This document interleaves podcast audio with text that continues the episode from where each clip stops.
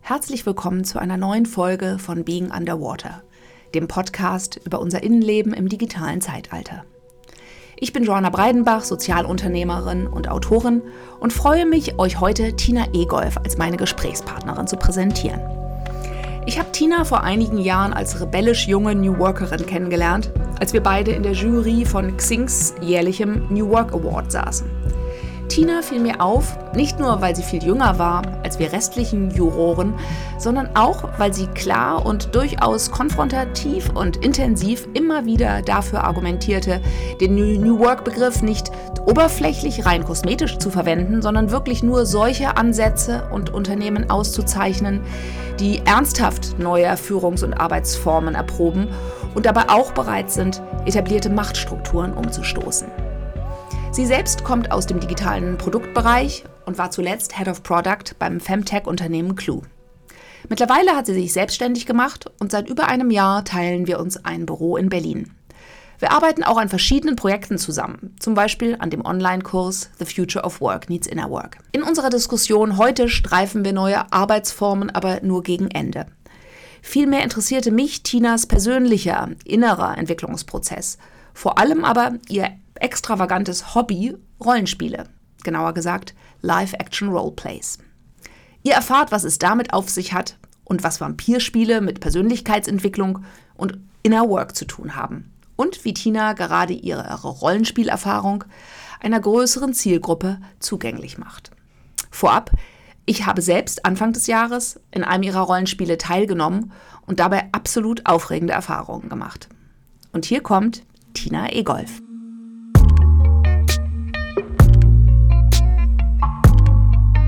Hallo Tina. Hallo Joanne. Herzlich willkommen bei Being Underwater. Schön, dass du heute die Zeit hast, dich mit mir zu unterhalten. Ich ähm, bin schon sehr gespannt. Ähm, ja, vielleicht fangen wir einfach mit dir an. Äh, gibt so einen äh, ein, zwei Minuten Pitch, um unseren Hörern zu sagen, wer du bist?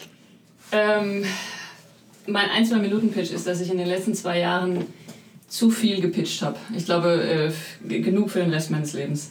Ähm, ich habe in, also sozusagen meine klassische Karriere äh, habe ich gemacht im Produktmanagement, also in der digitalen Produktentwicklung.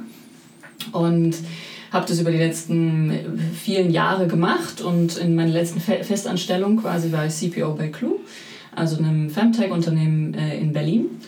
Und in den letzten zwei Jahren hatte ich keine ja, am Ende keine Lust mehr auf Festanstellung, klassische Karriere und den normalen Weg, den man so geht, vor allem auch in der Tech-Branche und wollte meine eigenen Projekte ausprobieren.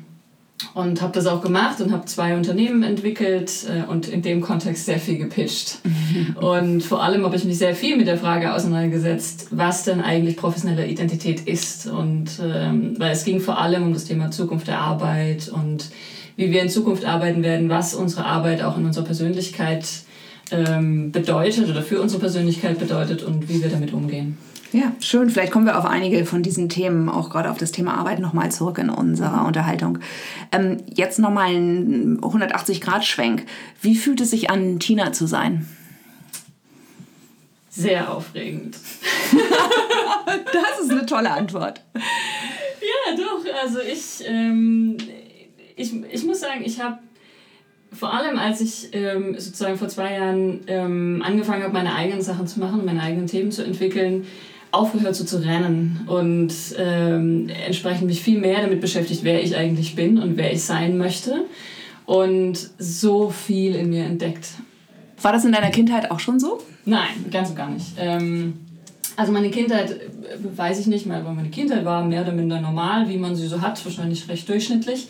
Ähm, ich habe nur mit 14, 15 eine Gastritis, eine chronische Gastritis, also Magenschleimhautentzündung ähm, entwickelt und daraus, weil die nicht behandelt wurde, ähm, eine Angststörung äh, bekommen und die hat mich meine gesamten 20er über begleitet. Also in, äh, zwischen, sagen wir mal, 18, 19 bis Ende 20 war ich äh, voll mit Panikattacken, Ängsten und eher am unteren Ende der Skala. Ah ja. hat, hat man das nach außen hin, war das aus, nach außen hin sichtbar? Hat das deine Umwelt mitbekommen oder war das was, was du sehr auch für dich behalten hast und wo du dich quasi gemanagt hast? Äh, gute Frage. Also ich glaube, ich war sehr funktional, sagen wir mal so. Wie gesagt, ich habe äh, meine Jobs immer gut gemacht. Ich habe immer viel gearbeitet. Ich habe immer ähm, alle zufriedengestellt, wie es mhm. so ist. Ähm, aber man hat es wahrscheinlich gemerkt, wenn man sich tatsächlich interessiert hat. Interessanterweise ist es bei den wenigsten Menschen der Fall. Ähm, oder die meisten Menschen, sagen wir mal so, die ich, denen ich begegnet bin, sind dann am Ende doch sehr äh, auf sich selbst bezogen. Aber was man merken konnte, war, dass ich zum Beispiel, ich, hab, ähm, ich bin nicht essen gegangen. Also das heißt, ich habe nicht wirklich, ich habe nicht mit anderen Leuten gemeinsam gegessen. Ich habe nicht mehr als nötig Zeit mit ihnen verbracht. Ich habe mich einfach sehr zurückgezogen ja, und habe äh, versucht, alles, was, wie man es eigentlich nicht machen sollte, alles, was in mir Angst ausgelöst hat, zu vermeiden. Hm. Was hast du denn in dieser Zeit als eine unterstützende Ressource empfunden, wenn du sagst, dass es vielleicht in der Außenwelt nicht so viel gab? Gab es dann innerlich bestimmte Sachen? Gab es da bestimmte Konzepte? Hast du da bestimmte Bücher gelesen oder so, die dich irgendwie gehalten haben oder die dir eine Vision gegeben haben, wie du mit dieser inneren Panik umgehen kannst? Am Anfang nicht, also nicht, so wie gesagt, so bis 25 würde ich sagen, äh, nicht. Da war das einfach eine, da war ich sehr alleine damit und habe mich äh, damit beschäftigt, wie gesagt, einfach nur zu überleben und äh, irgendwie zur Rande zu kommen und mein, meine Sachen zu machen. Und wie gesagt, ich habe ähm, ein tolles Studium gemacht, ähm, ich habe äh, gute Jobs bekommen, ich war, also, ich war sehr funktional dabei. Und so mit 25 angefangen, habe ich angefangen, mich mit dem Buddhismus auseinanderzusetzen, habe dann auch angefangen zu meditieren. Da bin ich wirklich wie die Jungfrau zum Kinder gekommen. Also ich habe irgendwann, war ich so fertig, dass ich einfach, weil ich keine Energie mehr hatte, ja, weil ich einfach nicht mehr wusste, wie dieses ganze, diese ganze Kraft, die du brauchst, um quasi zu funktionieren und all deine Ängste, all das, was dich sozusagen belastet, zurückzuhalten, wo die herkommen soll ähm, wusste ich nicht mehr, was ich machen sollte. Und habe ähm, einen Flyer gefunden für ein Zen-Retreat für zehn Tage Schweigen im Kloster in Altötting. In einem Zen-Kloster wohlgemerkt. Und da bin ich hingegangen. Und äh, ich hatte noch nie vorher meditiert, ich hatte noch nie vorher Zen äh, davon gehört oder irgendwas und war entsprechend hemmungslos überfordert. Ähm, aber habe dadurch tatsächlich äh, eine neue Welt für mich gefunden und einen interessanten Zugang zu Themen, die ich so vorher noch nicht kannte. Hast du das dann weiterverfolgt? Ja, ich habe auf jeden Fall die nächsten zwei, drei Jahre sehr intensiv meditiert und also wirklich jeden Tag, äh, also intensiv ist immer relativ, aber jeden Tag ungefähr eine Stunde und äh, habe da schon viel mitgenommen. War das dann trotzdem für dich alleine eine Praxis oder hattest du dann auch eine Community von Menschen, mit denen du dich austauschen konntest und mit denen du das gemeinsam äh, ja, erfahren konntest? Nicht wirklich. Ähm, Gerade im Buddhismus ist ja die Idee der Sangha recht stark eigentlich und ich habe das tatsächlich immer gesucht. Mein Problem daran ist, dass ich generell bei solchen Konzepten, ich mag die Essenz dahinter. Also ich suche nach dem Kern, ich suche nach der Energie, die dahinter steckt, aber meistens brauche ich den gesamten Überbau nicht. Also die ganze, das ganze Reglement, was man draufgelegt hat, ne? die ganze Symbolik, das, der Ritus und dann auch die Gruppendynamik, die damit einhergeht. Das brauche ich nicht. Das, ist, das funktioniert für mich selten. Und entsprechend war es auch so. Ich habe verschiedene, das war damals in München, ich habe verschiedene Zirkel gefunden, verschiedene Gruppen, die irgendwie praktiziert haben, aber immer war mir das zu viel wie gesagt, Gruppendynamik äh, und zu wenig Essenz dessen, was ich eigentlich gesucht habe. Und deswegen bin ich immer wieder rausgefallen. Gab es auch andere Ansätze, andere Methoden, andere therapeutische Interventionen, die du aufgesucht hast? Klar, also ich habe äh, erstmal so ein bisschen die klassische Schulmedizin durchprobiert. Ähm, dann habe ich eine klassische Gesprächstherapie angefangen, habe die abgebrochen, weil das auch, da, also wie gesagt, da saß eine Frau gegenüber, die sich mir, also die sich offensichtlich nicht für mich interessiert hat. ähm, und die ich am Ende einfach outsmartet habe. Also da habe ich halt die Geschichte erzählt, die ich geglaubt habe, dass sie sie hören möchte und sie saß halt da und hat genickt. Und das war dann so, okay, das brauche ich auch nicht. Ähm, das hat auch nicht funktioniert. Dann war ich in der ähm, ach nee, was, das war vorher, genau. Irgendwann habe ich dann nochmal so eine, eine Kuraufenthalt tatsächlich gemacht. Also war zwei, zwei Wochen, äh, vier Wochen eigentlich in so einer psychosomatischen Kurgeschichte. Da bin ich nach zwei Wochen auch wieder gegangen. Ähm, auch hier wieder, weil das einfach, das waren so Schema F-Geschichten, ne? ähm, die alle für mich nicht so richtig gegriffen haben. Und dann habe ich eine Verhaltenstherapie gemacht, mir das auch mal angeguckt, muss man ja alles mal machen. Das war tatsächlich nicht uninteressant, einfach weil das Konzept ähm, sehr pragmatisch war und sehr einfach umzusetzen. Und da habe ich, hab ich was mit anfangen können. Und das war auch das erste Mal, dass mir tatsächlich jemand erklärt hat, was da passiert. Also wie das nun so funktioniert mit dem Adrenalin und dem Noradrenalin ne? und wie das Ganze aufeinander aufbaut. Und das hat mir tatsächlich äh, ein Stück weit geholfen. Und dann habe ich auch mit einem Coach zusammengearbeitet. Das ist kein Therapeut, sondern einfach ein Coach, der mir sehr gut getan hat. Ja, so. Was war das an dem Coaching, was dir da gut getan hat? Mm. Ich glaube, vor allem, weil der nicht mit einem, mit einem Mechanismus, einem Schema in irgendeiner Form an mich rangegangen ist und sofort irgendwie mich in eine Schublade gesteckt hat, ähm, sondern einfach mir geholfen hat, hinzuschauen. Also mir tatsächlich geholfen hat, nicht sofort in eine Lösung zu gehen oder sofort irgendwo versuchen zu versuchen, irgendwas zu verstehen, zu klassifizieren und äh, das Ganze als Problem gesehen hat, sondern einfach gesagt hat, hey, du bist toll, wie du bist, jetzt lass mal gucken, was da gerade passiert und was du da machst und ob du das machen möchtest oder ob du es nicht machen möchtest.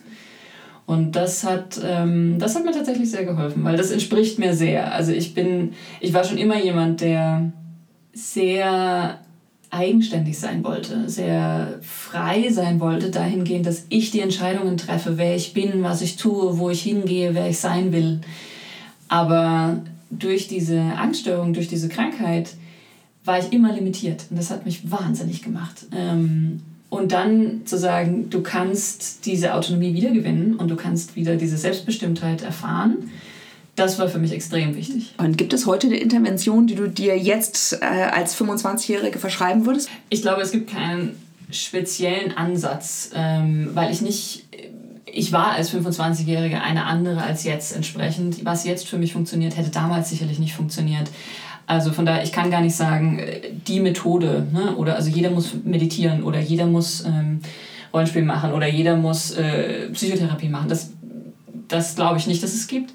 Was es gibt und was ich mir verschrieben hätte, wäre Zeit. Mhm. So, ich hätte mir die Priorität gegeben. Und das habe ich nicht. Das habe ich mein ganzes Leben lang nicht gemacht, bis vor jetzt ein paar Jahren. Die Priorität, sich wirklich mit dir auseinanderzusetzen ja. und dich zu ertragen, auszuhalten eigentlich ja. dann auch äh, und wirklich zu gucken, was steckt dahinter. Genau, was steckt dahinter, was ist es und ähm, auch ein gewisses Vertrauen darin zu haben, dass es dass ich das schon entwickeln werde. Ich war nie übermäßig pessimistisch. Also ich bin gar kein pessimistischer Mensch. Ich habe eigentlich schon einen gewissen Optimismus, dass die Welt sich schon irgendwie gut entwickeln wird, dass mein Leben gut werden wird und so. Also ähm, das wäre da gewesen. Aber ich habe mir nie die Zeit genommen für mich äh, und meine Entwicklung tatsächlich vor die Ansprüche der Außenwelt ähm, gestellt. Und die Ansprüche der Außenwelt sind zum Beispiel auch, dass du halt einen Job machen musst, mit dem du Geld verdienst und so weiter und dann eine gewisse Karriere äh, und dergleichen. Hm. War es dann, du hast eben schon das Wort Rollenspiel äh, eingebracht, war das das, was dann wirklich so ein Turnaround für dich gebracht hat. Und vielleicht sage ich dazu kurz noch was, mhm. weil das erste Mal, als ich mit äh, deinem Rollenspiel in Kontakt gekommen bin, war, glaube ich, in einem Büro hier, was wir uns teilen, äh, wo du an einem Freitagnachmittag oder so mit einem, ich weiß nicht, ob es ein Dreizack war oder ein Degen oder was auch immer. Auf jeden Fall bist du äh, damit äh, in, äh, zur Bahn gegangen äh, und hattest irgendwie ein Ungetüm, ah, eine Waffe dabei. Und dann habe ich gefragt, was ist denn das? Und dann hast du gesagt, ja, du machst da sowas, ah, das heißt LARPing, Live-Action Roleplay und dann, ah, was, was ist denn das? Und ähm, äh, deswegen äh, vielleicht ähm, erzähl ein bisschen mal darüber, was ist denn das, wie ist denn das in deine eine Welt gekommen, weil ich weiß, dass es heute sehr wichtig ist. Wie ist es in meine Welt gekommen? Ähm, tatsächlich durch Zufall, durch ähm, einen Kollegen im Job von vor ein paar Jahren den ich gefragt habe, was er am Wochenende macht. Und äh, dann sagte er, ein Voodoo-Ritual. So, ach so. was macht man denn sonst was am Wochenende? Macht am Wochenende. Ähm, da wollte er nicht so richtig mit der Sprache rausrücken und ich habe aber nachgebohrt und dann erzählte mir eben, dass er Teil einer Gruppe ist, die, ähm, ja, die so, so ein Spiel spielt. Hm, was für ein Spiel? Ähm, naja, hm, und es geht also um eine sozusagen eine Parallelgesellschaft, äh, die sie bespielen. Und das Ganze seit über 20 Jahren. Und jeder baut sich einen Charakter, entwickelt einen Charakter für diese Parallelgesellschaft. Und ähm, man trifft sich regelmäßig, um in diesen Charakteren entsprechend die Gesellschaft zu erforschen und auch sein eigenes, ähm, ja, seine eigenen Dämonen sich anzuschauen. Das ist vor allem der, der Hauptfokus. Und ich fand das wahnsinnig spannend und ähm, habe dann gesagt, okay, das, ich muss mir das unbedingt anschauen, ich will das unbedingt wissen, was es ist. Und bin auf die Art und Weise zum Lab gekommen, recht spät. Viele machen das tatsächlich früher, also viele fangen damit früher an. Also das meinen in den 20ern oder genau, so? Genau, genau, Anfang der 20er. Weil also LARP, Live-Action-Roleplay, ist was, was tatsächlich aus einem Entertainment-Spielkonzept heraus entwickelt äh, wurde. Und es gibt da sehr viele Facetten davon und viele davon interessieren mich null, ähm, weil sie eben äh, ähnlich wie Videospiele einen ganz anderen, ganz anderen Schwerpunkt haben. Es gibt aber eine Ecke in diesem, in diesem Community oder in diesem Bereich, die sich vor allem mit dem Thema Transformation beschäftigen und der Veränderung und den, den entweder Untiefen der eigenen Persönlichkeit oder dem, was man aus der eigenen Persönlichkeit entwickeln kann. Und das war der Teil, also dieses transformative äh, Rollenspiel, was mich tatsächlich gehuckt hat am Ende und äh, was ich jetzt seit äh, einigen Jahren mache. Sehr intensiv. Und war das gleich bei dem ersten Mal, äh, als du in diese Gruppe reingekommen bist, war das gleich so transformativ? Also warst du gleich gehuckt? War das gleich so was, wo du dachtest, das ist für mich?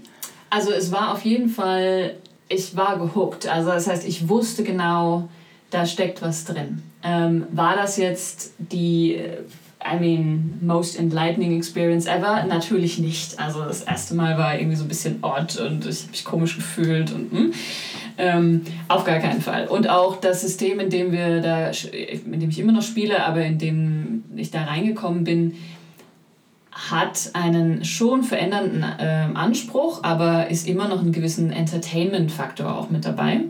Ist tatsächlich sehr stark ein Spiel. Das heißt, die Form von Veränderung und Transformation, die ich gesucht habe, habe ich mir A, selbst entwickeln müssen, ähm, auch mit einer, mit einer kleineren Gruppe quasi daraus und dann mit der Kombination aus verschiedenen anderen Baustellen wir auch ein bisschen selber bauen. Das heißt, ähm, es war schon eine Entwicklung, die da stattgefunden hat. Äh, kannst du uns ein bisschen mal durchführen, wie sieht das aus, äh, wenn du äh, so ein Rollenspiel machst? Das, was ich am, Re am regelmäßigsten spiele, ich spiele jetzt unter, unterschiedliche Spiele auch, aber das, was ich am regelmäßigsten spiele, ist vom Setting her, da geht es um Vampire. Warum Vampire? Weil Vampire schon immer eine, ein fiktionales Bild für die Tabus der Menschen waren. Also es geht schon immer um die Themen, die wir uns nicht zugestehen. Wir ähm, ausgrenzen irgendwie. Genau, also die, zum einen die Monstrosität, aber zum anderen natürlich auch viele Dinge, die einfach moralisch tabuisiert werden. Also eine gewisse Dominanz, eine gewisse Erotik, ne? all diese verschiedenen Aspekte gehen damit einher. Und Genau, und also das ist das Setting für, ähm, für das, das Spiel, was ich am meisten spiele.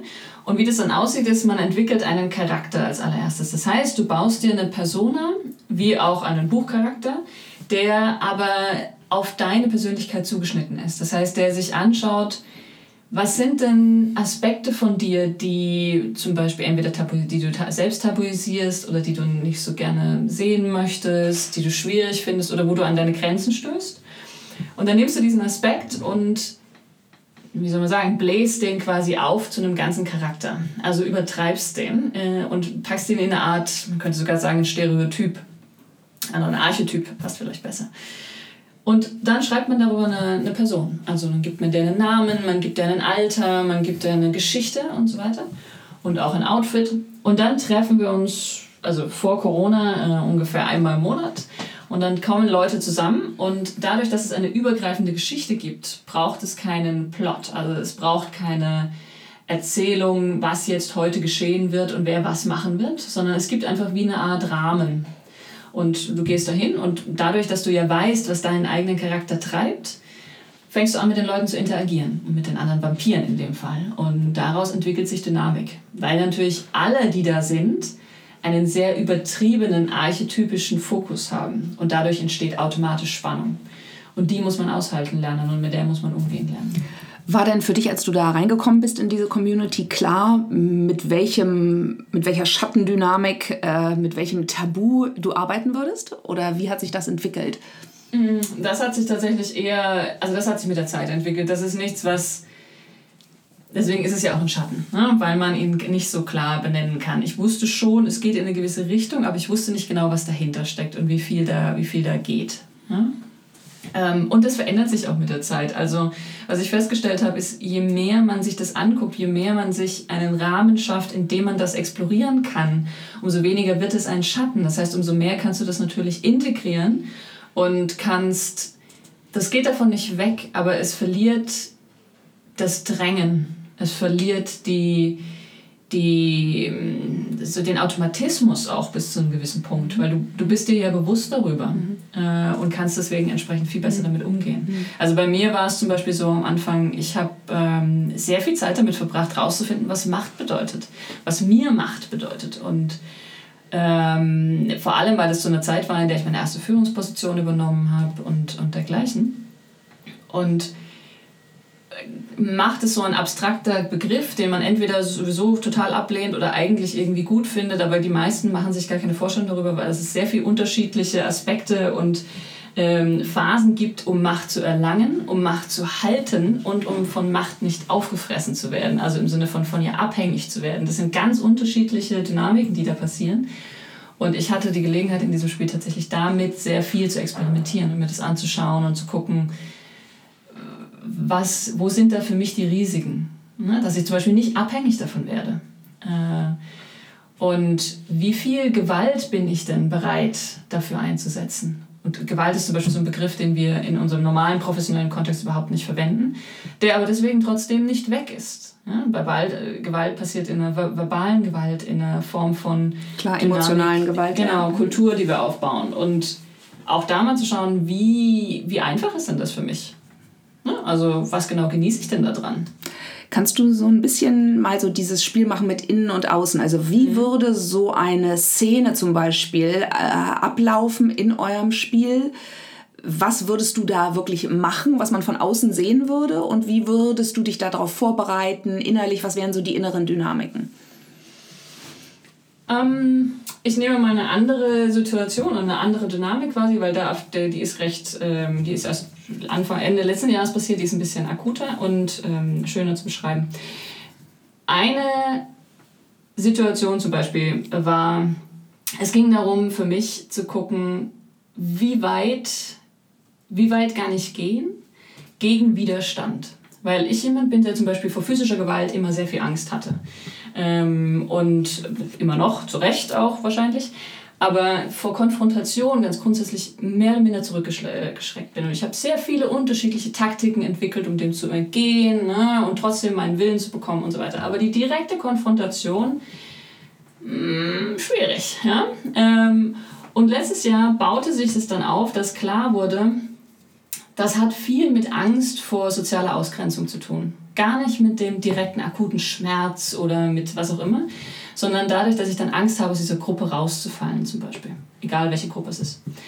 Und die Geschichte sozusagen entwickelte sich so, dass mein Charakter ähm, immer mehr Dinge getan haben, die auf Unfrieden stoßen, um ihre eigene Macht zu entwickeln, ihre eigene Macht zu halten und aber auch sich nicht zu unterwerfen. Am Ende ging es vor allem darum, nicht sich zu unterwerfen. Also da gab es dann bestimmte hierarchische genau. Rollen und ihr habt innerhalb dieser SLARPs eine bestimmte Sozialstruktur, genau. innerhalb derer man aufsteigt oder auch ja. abfallen kann und sich bekriegen kann, so wie im normalen Leben auch. Genau, genau, genau. Also es, es gibt äh, eine, sozusagen einen, einen Chef in einer Stadt, einen Fürsten, Fürsten.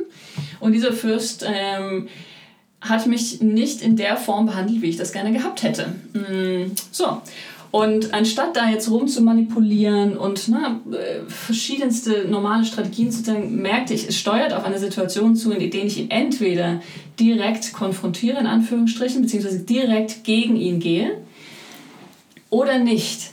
Aber wenn ich das tue, war die Chance sehr hoch, dass ich tatsächlich ausgestoßen werde. Und zwar nicht nur im Spiel, weil die Grenzen ganz sehr fließend sind. Und ich merkte auch in dem Moment, in dem es auf diese Situation zugeht, wie das über den Charakter hinaus tatsächlich Tina anspricht. Also wo tatsächlich ich merkte, oh je, wenn ich das jetzt mache, dann werden sie mich alle hassen. Wenn ich das jetzt mache, was ist, wenn die nicht mehr mit mir spielen wollen? Wenn ich nicht mehr Teil dieser Gruppe sein kann? Was, ne? Also da, da ging ganz viel, da passierte ganz, ganz viel. Und ich dachte, nee, genau das ist jetzt meine Gelegenheit, um zu lernen, was passiert, wenn du tatsächlich zum Beispiel ausgegrenzt wird. Was passiert, wenn du in diese Situation kommst? Kann ich, habe ich genug Resilienz, um daraus wieder aufzustehen? Ähm, und so habe ich es gemacht und habe mich der Situation gestellt, habe den Fürsten verraten, so das war der eigentliche, die eigentliche Aktion. Ich habe den Fürsten verraten öffentlich, habe mich gegen ihn gestellt. Und dann ist genau das, was ähm, passiert, was zu erwarten war. Ich bin äh, sozusagen als vogelfrei erklärt worden. Das heißt, jeder durfte, hatte, hat ab, hatte ab diesem Zeitpunkt das Recht, meinen Charakter zu töten. Mhm. So in dieser, in dieser Struktur.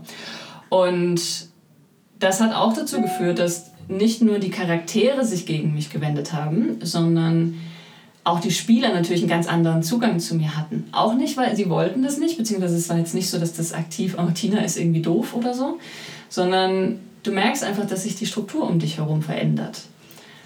Und das hat schon zwei, drei Monate gedauert, wo ich einfach das aushalten musste, dass ich nicht wusste, ob sich das wieder ändert, dass ich nicht wusste, ob da wieder Spiel daraus entsteht, ob ich wieder aufsteigen kann und äh, so weiter. Und das zu halten innerlich ähm, war wahnsinnig anstrengend, aber es war extrem wertvoll, äh, weil ich merkte, was denn da noch an, wie gesagt, an Ressourcen trotzdem da ist und wer ich trotzdem noch bin ähm, und so. Und das heißt, du hast es geschafft? Du bist jetzt nicht mehr vogelfrei? Äh, ich bin immer noch vogelfrei, ne? Naja, es hat sich noch nicht gelöst, aber ich habe eine neue Position für mich tatsächlich gefunden und ich habe wieder Zugang gefunden zum Spiel und auch mein Charakter hat wieder eine Position gefunden, in der sie weiter agieren kann, in der es weitergeht. Mhm. Ähm, also das ist alles andere als geklärt, aber wie es so ist, es, ich habe nicht mehr, es hat mir die Angst ja. vorgenommen. Ja.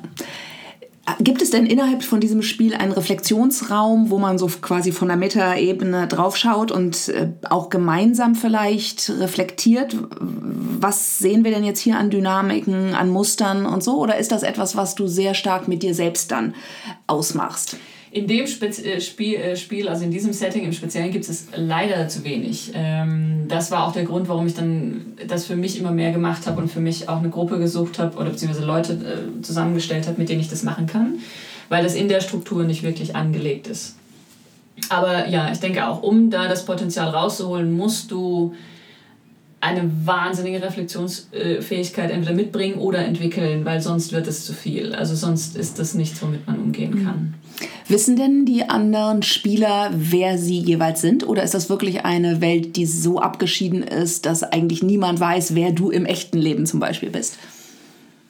Dadurch, dass man ja über Jahre miteinander spielt. Ja? Also das sind, äh, es gibt Charaktere, die werden seit 15, 20 Jahren bespielt. So, das ist eine sehr, sehr alte Chronik, also ein sehr altes äh, Setup. Ähm, irgendwann kriegst du natürlich mit, was mit den anderen, wer die anderen sind. Aber es gibt ganz viele, von denen ich nicht weiß, was sie beruflich machen und die ich nicht wirklich kenne. Also man kennt einen oberflächlichen, ja. aber ich kenne die Charaktere besser als die Personen dahinter. Ja, weil ich glaube, das entwickelt ja eine ganz tolle Kraft und Freiheit. Nicht? Also ich kenne genau. das aus so bestimmten Selbsterfahrungsgruppen, wo ich es so fantastisch finde, dass ich mit Menschen zusammen bin und wirklich einen neuen, ganz frischen Blick auf die kriegen kann und nicht eben halt, ah, das ist irgendwie der Startup-Unternehmer, das ist ja. der Anwalt, das ist die Hausfrau, das ist die Therapeutin, wo es ja immer bei mir irgendwie gleich im Film losgeht, sondern dass ich wirklich einfach so ganz frisch auf jemanden gucke und den ganz frisch auf mich wirken lasse und natürlich auch weiß, dass mir die gleiche Freiheit gegeben wird, mich selbst neu ja, zu erfinden. Absolut, absolut. Das ist genau das. Du, du steigst aus deiner normalen Geschichte aus. Also du entwickelst dich, du hast die Freiheit, über diesen Charakter Dinge anzuschauen, die du normalerweise nie zulassen würdest, weil sie in der Konsistenz deiner eigenen Geschichte nicht stattfinden können. Ja, ähm, weil es hast, du hast es ja nicht gemacht, das hat ja dein Charakter gemacht. Das heißt, das ist eine gewisse, ist eine gewisse Freiheit, die damit einhergeht. Ähm, und dadurch, dass ja keine tatsächlichen Konsequenzen entstehen. Also niemand schlägt dich dort. Ja? Niemand ähm, kann dir deinen Job kündigen. Also es gibt ja keinen ähm, nachhaltigen Effekt außer den emotionalen und den steuerst du selber. Soweit ähm, das möglich ist. Soweit das möglich ist, genau. Ähm, das muss man dazu sagen, das ist kein Spiel für Anfänger. Ne? Das ist nichts, was man machen sollte, wenn man wirklich nicht in der Lage ist, mit einem gewissen emotionalen Druck umzugehen. Aber das ist das, was ich vorhin auch meinte. Du kannst dein ganzes Leben lang leben und halt immer so ein bisschen irgendwie alles aushalten. Aber dann wird halt auch immer alles nur so ein bisschen. Ja, dann wird ja. halt alles schal. Ja. Oder du suchst in einen Kontext, und das habe ich damals eben mit diesem Rollenspiel gemacht, der, der ist schmerzhaft. So, der ist nicht schön, aber der ist auf eine Art und Weise stark und mächtig, wie wir es in unserem normalen, alles regulierten und alles im Wesentlichen abgeflachten Alltag, der halt funktional sein muss, ähm, so nie hinbekommen würden. Ja, du kannst natürlich einen ganz anderen Grad an Präsenz irgendwie auch leben, ja. nicht? weil du natürlich auch weißt, dass es auf ein paar Stunden konzentriert und genau. da bist du einfach dann ganz anders, als wenn du in dem Kontinuum des Seins äh, operierst. Ja. ja, und vor allem ist es ja auch so, ähm, so wie man ja auch im Wesentlichen beim, beim Sport, du trainierst über deine Leistungsgrenze, damit du dann für den eigentlichen zum Beispiel Run oder den Wettbewerb, den du machst, halt genug Kapazität hast. Das gleiche hier. Also es gibt so viele Konfliktseminare, wo die Leute im Kreis miteinander sitzen und sagen, so, jetzt überlegen wir uns mal, was war ein Konflikt in der letzten Woche im Job. Ja, und dann erzählen sie alle und dann ne, teilt man so ein bisschen das Mitgefühl und überlegt, wie man hätte besser funktioniert. So, ja. Das kann man machen, aber es ist was ganz anderes, ob ich vor dir stehe und dich tatsächlich anschreie. Ja? Und zwar so anschreie, dass jede Form von Adrenalin, Hormon und sonstiges in dir anspringt. Ja? Das ist ein Konflikt, den du im Normalleben hoffentlich nie erleben wirst. Und das ist ja auch gut so. Aber wenn du das einmal gespürt hast, wenn du weißt, was da passiert, hm. und dann hinten rausgehen kannst und sagen, aha, okay, that's it. Und so funktioniert das und so gehe ich damit um. Naja, wenn du dann halt im Job irgendwo auf jemanden triffst, der sagt, hm, fand ich jetzt aber nicht gut mit der Präsentation, ne? dann ist das ein ganz anderer Belastungsgrad. Ja, ja, ja. Du interessierst dich ja sehr jetzt auch dafür, äh, diese Erfahrung, die du in der sehr, wie du auch sagst, auf Unterhaltung zum Teil ausgerichteten LARP-Community machst und gemacht hast, eher auch für eine Art von, ich weiß nicht, therapeutische oder Persönlichkeitsentwicklung in diese Richtung das mehr zu nutzen. Ähm, und ähm, das würde mich interessieren, wie du das siehst. Was sind da die Chancen? Wie meinst du, dass man das Wissen und die, die transformativen Erfahrungen, die du gemacht hast und auch das Metawissen darüber, wie sowas möglich ist, wie kann man das transferieren und auch breiteren Menschen, die jetzt nicht unbedingt äh, am Wochenende Ritter oder Vampir spielen wollen, äh, vermitteln? Ich glaube, was man ihnen auf jeden vermitteln kann, was man jedem vermitteln kann, egal ob er Zugang zu fiktiven Welten hat oder nicht, ist Intensität. Und ist das Konzept von in eine neue Rolle schlüpfen. Weil das machen wir ständig, das ist kein, also, ne, das ist kein übermäßig abwegiges Konzept. Ähm, das muss nur auf eine gewisse Art und Weise gemacht werden, die dafür gedacht ist. Also das heißt, es geht, es ist ohne weiteres möglich zu sagen, es gibt ein zum Beispiel Potenzial in dir, es gibt irgendwas, was du merkst, da möchte ich mehr hin, das möchte ich irgendwie mehr leben, aber es hat keinen Raum in, deinem normalen, in deiner normalen Welt.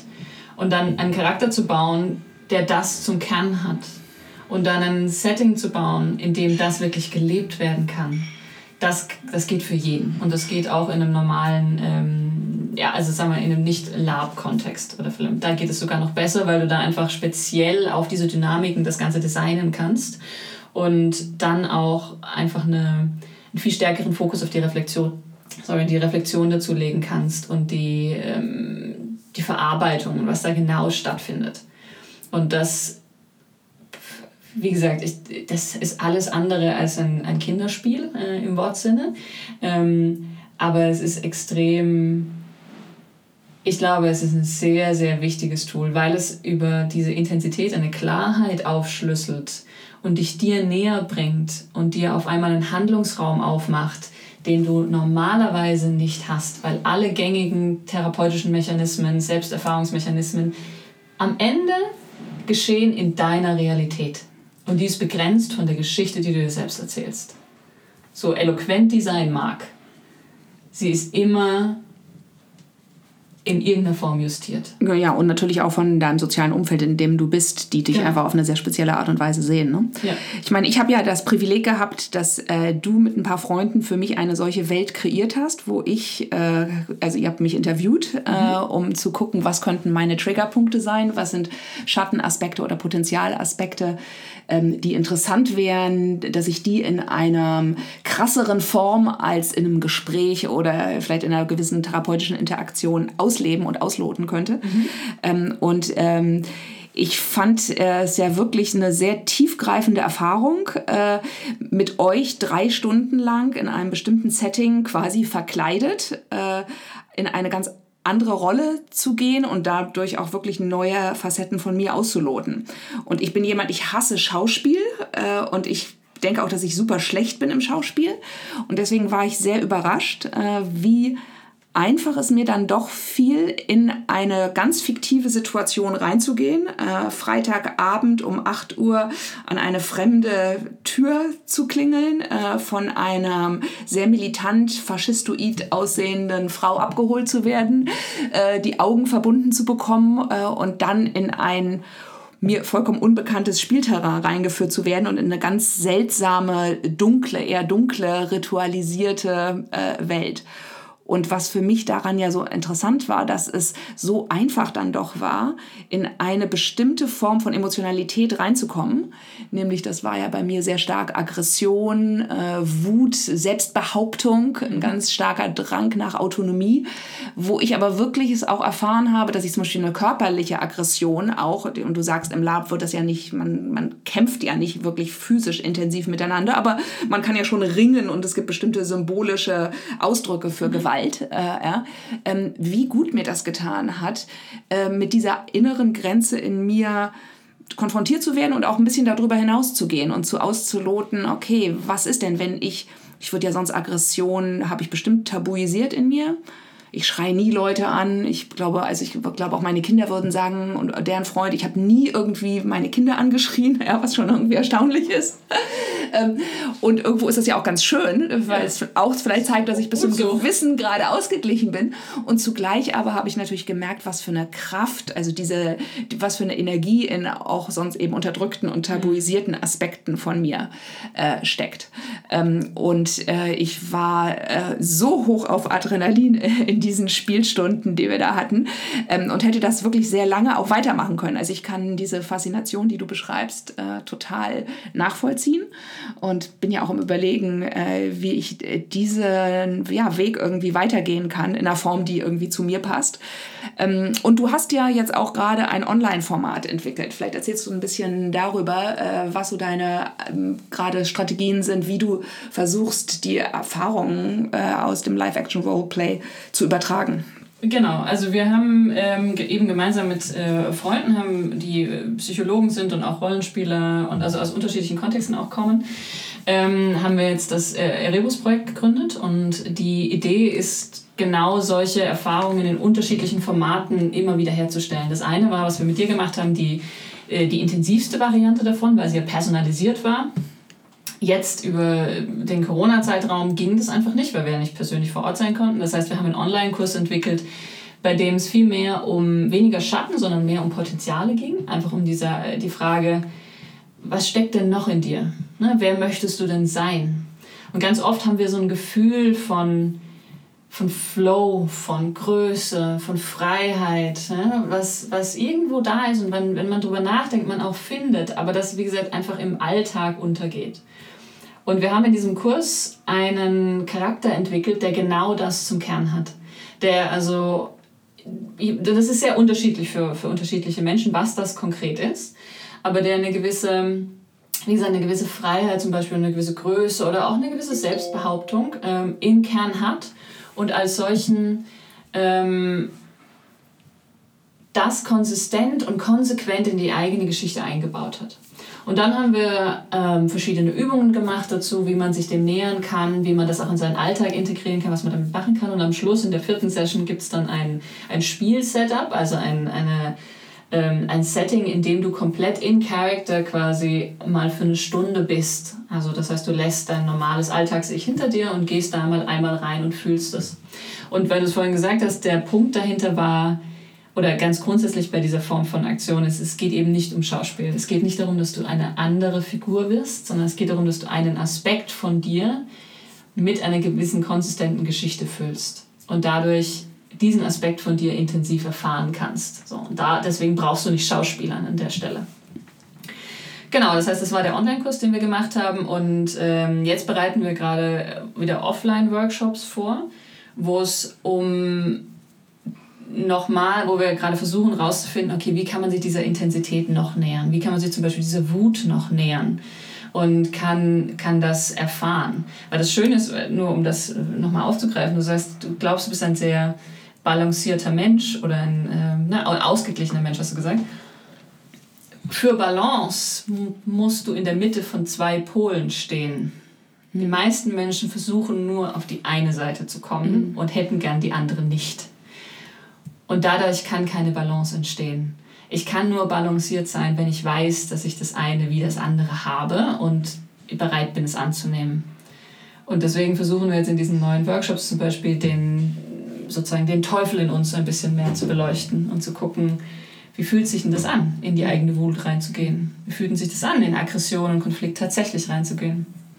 Wie viele verschiedene Charaktere hast du denn jetzt gerade?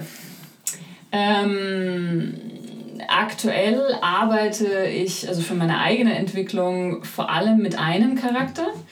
Äh, aber es gibt verschiedene Charaktere, die ich in unterschiedlichen Settings benutze, beziehungsweise die so ein bisschen einen anderen Schwerpunkt haben, je nachdem, wofür ich sie, was ich gerade explorieren möchte. Und für jeden Charakter, jeder Charakter hat eine bestimmte, zum Beispiel Kleidung, eine bestimmte Frisur, eine bestimmte Gestik, bestimmte mhm. Sprachmuster, bestimmte Arten von ja, Verhaltensformen. Und da würdest du dann einfach reinschlüpfen. Also kann es sein, dass wenn du in ein Business-Meeting äh, gehst, dass du dann gar nicht als Tina reingehst, sondern dann vielleicht eher in Character, aber deine anderen gegenüber kriegen das gar nicht mit? Ja, auf jeden Fall. Das, das würde passieren. ähm, das passiert sehr oft. ähm, warum? Weil, wie gesagt, da einfach eine gewisse, für mich eine gewisse innere Haltung damit einhergeht und die ist für mich leichter aufrechtzuerhalten, wenn ich die mit einem Charakter assoziiere. Mhm. Manche Leute können das auch so, ähm, das ist ja auch okay. Für mich ist das einfach eine, eine einfache Art, ähm, mich mit etwas in mir zu verbinden, was ich mehr in die Welt tragen möchte. Mhm es ist so, ich glaube ganz grundsätzlich, was ich, die Erfahrung, die ich gemacht habe, ist, egal wann, ob in meinen 20ern oder jetzt in meinen 30ern, es war nie so, dass ich das Gefühl habe, ich bin irgendetwas nicht, was ich sein sollte. Ja, ich hatte nie das Gefühl, dass, es, dass mir was fehlt. Ich hatte schon alles, aber ich hatte keinen Zugriff dazu. Und auch jetzt ist das Gefühl, es gibt, es gibt Welten in mir. So, es gibt einen, eine Energie, die raus möchte. Es gibt Aspekte, es gibt Fähigkeiten, es gibt Persönlichkeitsformen. Ähm, es gibt also so viel. Ich muss nicht versuchen zu sein wie jemand anders. Ich muss nicht so tun, als wenn ich, ähm, weiß ich nicht, äh, Steve Jobs wäre. Ja, ich muss nicht irgendwelche anderen Persönlichkeitsaspekte, die mir komplett nicht liegen, versuchen irgendwie mir jetzt mühsam anzutrainieren. Es ist schon alles da, nur meistens ist es so, dass es einfach brach liegt oder unterdrückt wird oder einfach nicht richtig zum Ausdruck kommen kann.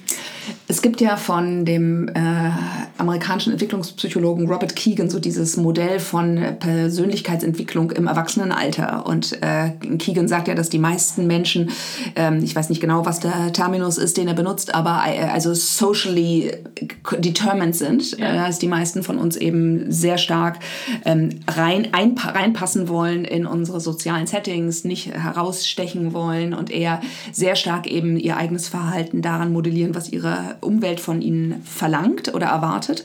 Und dann gibt es ja den nächsten Schritt, wo man so Self-Authoring heißt das, wo man eher selbst der Autor seiner eigenen Geschichte ist. Mhm. Und was ich bei dir raushöre, ist das sehr stark so der Fokus von äh, dem Rollenspiel, dass man die ganzen verschiedenen Facetten, die man ja in sich hat und wo man aber irgendwie meistens nur sehr begrenzte davon wirklich lebt, äh, dass man da einfach so das ganze Repertoire erweitert ja, genau. und viel voller äh, präsent ist und die auch mehr bewusst natürlich hat, weil unbewusste Dynamiken steuern einen ja auf eine ungute Art, äh, Art und Weise, sondern sich so möglichst viel von dem, was in einem drin ist, selbst bewusst macht ja? und das auch actionable hat, dass man das auch dann einsetzen kann. Ja? Ähm, der nächste Schritt von Robert Keegan ist dann wiederum aber das Self-Transcending dass er sagt, okay, dann geht es auch, gibt es auch eine weitere Entwicklung, äh, wo nur sehr wenige Menschen äh, bisher sind, wo es darum geht, auch dieses Ego dann wiederum so ein bisschen ruhen zu lassen und dann eigentlich sich mit was Größerem verbinden und ja, eine größere Anbindung an größere gesellschaftliche Ziele zu haben, an vielleicht auch ein spirituelles äh, mhm. Wachstum und so. Was ist das was, was dich interessiert? Also wie empfindest du das? Ist das sehr so auf das Ego äh, beschränkt oder wo findest du, dass du angebunden bist an was viel Größeres? Äh, interessanterweise mache ich die Erfahrung, jetzt so im letzten Jahr immer mehr, beziehungsweise ernähre mich diesem Thema an, möchte man sagen. Also die Erfahrung machen klingt, klingt so groß, aber ich nähere mich dem Thema an. Ähm, vor allem über die Arbeit, die ich mit, äh, mit Rivka mache. Mhm. Ähm, also wir teilen eine, uns eine gemeinsam, ich glaube, ihre Bezeichnung ist Somatic Coach. Genau. Körpertherapeutin. Genau, Körpertherapeutin und äh, tatsächlich über die, über die Verbindung mit meinem Körper und ähm, die, das, das Balancing, ähm, was da passiert. Ne? Und dann einfach die, die, den Fokus darauf, einen gewissen Fluss herzustellen und auch hier wieder Blockaden zu lösen, beziehungsweise einfach eine Einheit herzustellen zwischen den unterschiedlichen Elementen des Körpers, aber auch dann dem, dem State of Being, was da dahinter steckt, ähm, merke ich, wie es mir immer leichter fällt, das zu empfinden und da, da reinzugehen und da eine Verbindung herzustellen, die, die deutlich größer ist als äh, nur mein Ich.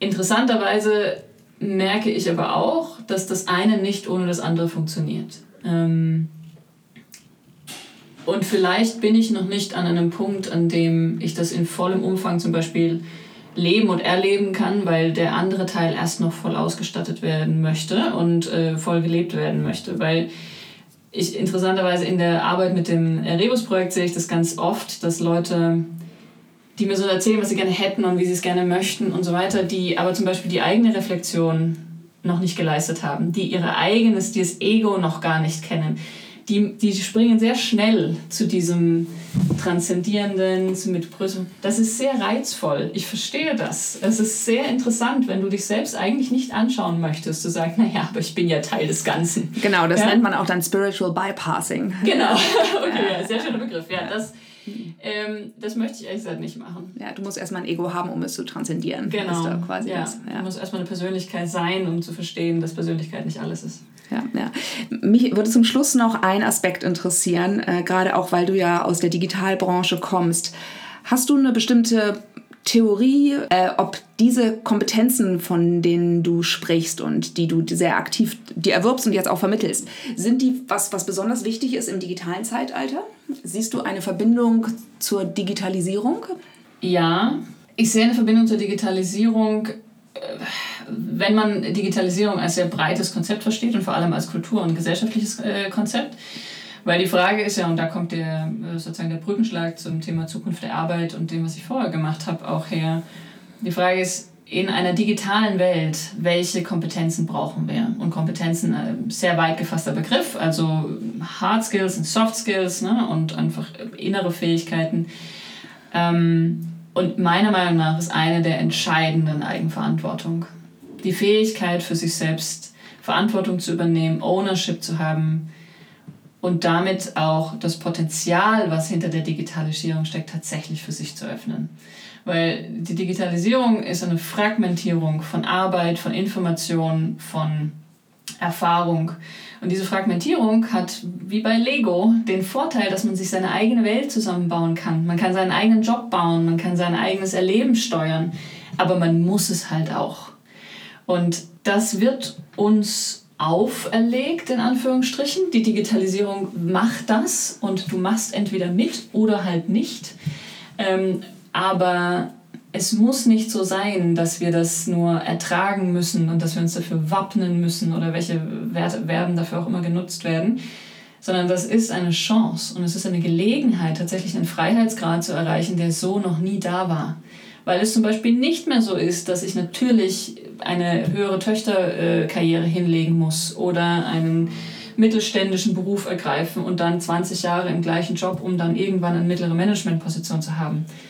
Ähm, das gleiche gilt für den Konsum des, der digitalen Medien. Wir sind weit über den Punkt hinaus, in dem man eben alles einfach konsumieren muss, weil es halt da ist und weil man mithalten möchte.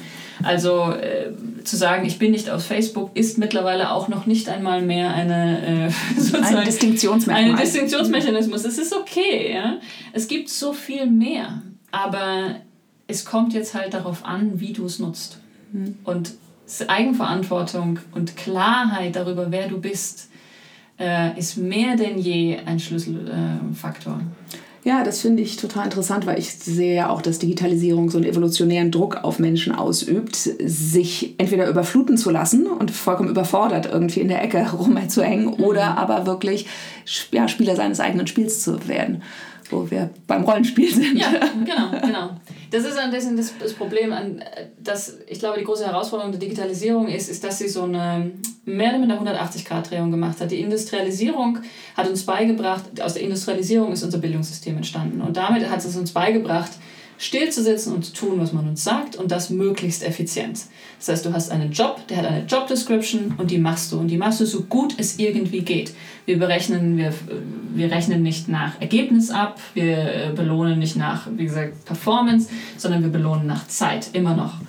Und jetzt kommt die Digitalisierung um die Ecke und sagt, ah, brauche ich alles nicht, weil Computer können das besser. Mhm. Ähm, jetzt bitte Kreativität Jetzt bitte Kultur, jetzt bitte Eigenverantwortung, jetzt bitte Unternehmertum. Aber das hat uns niemand beigebracht. Ja, unsere Institutionen hinken da einfach extrem hinterher. Ja. ja. was man auch jetzt sehr schön in Zeiten von Corona wunderbar beobachten kann. Mhm. Also du würdest sagen, Rollenspiel muss an die Schulen, Rollenspiel muss schon in die Kindergärten? ja, ich glaube ähm, tatsächlich, dass Reflexionsfähigkeit über die eigene Persönlichkeit ähm, Ownership, Selbstwirksamkeit, was die Gestaltung der eigenen Person angeht und damit Rollenspiel in dem Sinne, aber auch die Fähigkeit, in eine andere Rolle zu schlüpfen, das heißt in den Schuhen eines anderen zu laufen, auch was die Empathieentwicklung angeht, muss auf jeden Fall an Schulen, muss auf jeden Fall in jede Form von Führungskräfteentwicklung zum Beispiel rein. Ja, weil es ist die eine Sache zu sagen, naja, ich bin halt irgendwie 45 Jahre alt und äh, Hamburger, äh, weiß und männlich. Selbstverständlich bin ich Teamleiter. Äh, und ich bin ja auch ein guter, ne? Ich habe ja auch äh, New Work Needs Inner Work gelesen. ähm, und also ich verstehe das mit den flachen Hierarchien, ist total meins. Ne? Also macht es für mich gar kein Thema. und in der Lage dann zu sein, das wirklich zu verstehen, was das für einen bedeutet mhm. und nicht nur als hohle Phrase zu dreschen, mhm. ähm, indem man zum Beispiel wirklich mal die Rolle eines Untergebenen angenommen hat. Und zwar nicht nur in der Theorie. Ähm, das macht schon einen Unterschied. Ja, ja, ja. Also erfahrungsbasiertes Lernen ist das Stichwort. Ja. Tina, vielen Dank, dass äh, du mich an deiner Intensität hast teilnehmen lassen. Sehr gerne. Being Underwater is created in collaboration between myself, Sienna Powers, and Joanna Breidenbach. The main theme was written and produced by Angus Sewell McCann, and the secondary theme by Vincent Augustus. If you like this episode, it would be amazing if you could rate and review it on iTunes, or wherever you get your podcasts. You can also follow us on Instagram at Being Underwater to find out more about our guests and stay up to date.